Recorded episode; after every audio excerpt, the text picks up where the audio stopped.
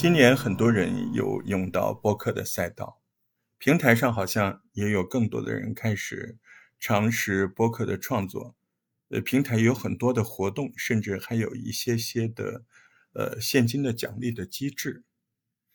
嗯，你真的不用担忧太多人来这个赛道。我倒是觉得，每个人应该担忧的还是自己，应该更多的担忧是自己还能不能坚持下去。自己有没有摸索到你真正要做的内容？那两件事情，第一件事情，你有没有很好的熟悉你的表达能力？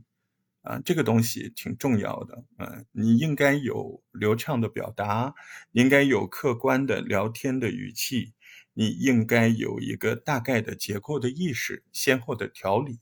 这是 A 部分。那 B 部分呢？B 部分就是。你还没确定好你主要聊什么呀？其实我今天这个内容有一点偏激啊，所以它是一个不是完全敞开的内容。呃，我我觉得就是平常我们在表达完之后，它有个存留率的工作。啊，这两年多三年，我发现我的自己的节目。就是有一些他会比较经得住时间，有一些就经不住，啊，浅浅的个人的感受就经不住，啊，对一些时事的个人的看法更经不住，因为好多事情换了时间，它就它就不一样了，是吧？有一些原来的叮嘱啊、看法呀，那就不一样了。你比如说，您现在再去听我们在疫情期间的一些交流。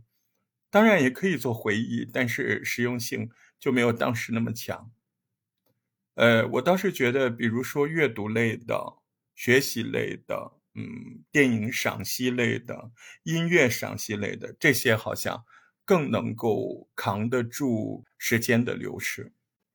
我个人，你看那个神奇广播，在更多的平台就会更受欢迎，而且数据相差非常大。有的平台一条节目有十五万吧，十五万的点击率，确实，嗯，那在在这个数据下，你说我赚不到钱也不可能，对吧？它就是哪怕呃点击率几厘钱，那你有的时候一条节目，啊，它一天就是两三千的点击率，那也有几十块钱，是不是啊？所以你你这这条路其实是最扎实的路。就是你最后还得要，就是有一个嗯，大家可以反复去听的东西。这个东西很多人在最初的时候他没有去坚持。呃，上段时间说到这个反常规思考，呃，这就是表达方面的东西嘛，对吧？那你选选题也好，哎，你选赛道也好，你最后其实都是要经历这些东西的。就是我们的节目最后，它是要经历真正的市场的考验，听众他到底呃愿意听什么样的东西？那你这个节目过一段时间，过一年、过两年，它还有没有可以听的价值？这也是蛮重要的。嗯，反正我今年在这块的感受特别深，所以你看，我还会把一些老节目呃重新包装替换一下。呃，有有一些说真的，嗯，也不是谦虚，确实早期有些东西做的也太不好了，呃，那那你发现不好你就改嘛，反正也可以替换的嘛，啊，再加点音乐啊，再有一些内容不够严谨，再补一段呢，这本身也是一个过程嘛。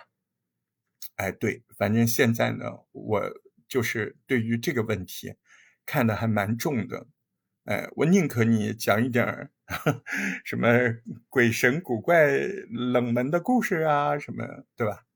呃，或者深刻的去，呃，比较深刻、尽量深刻的去多元化的，嗯，推荐一本书、一个电影。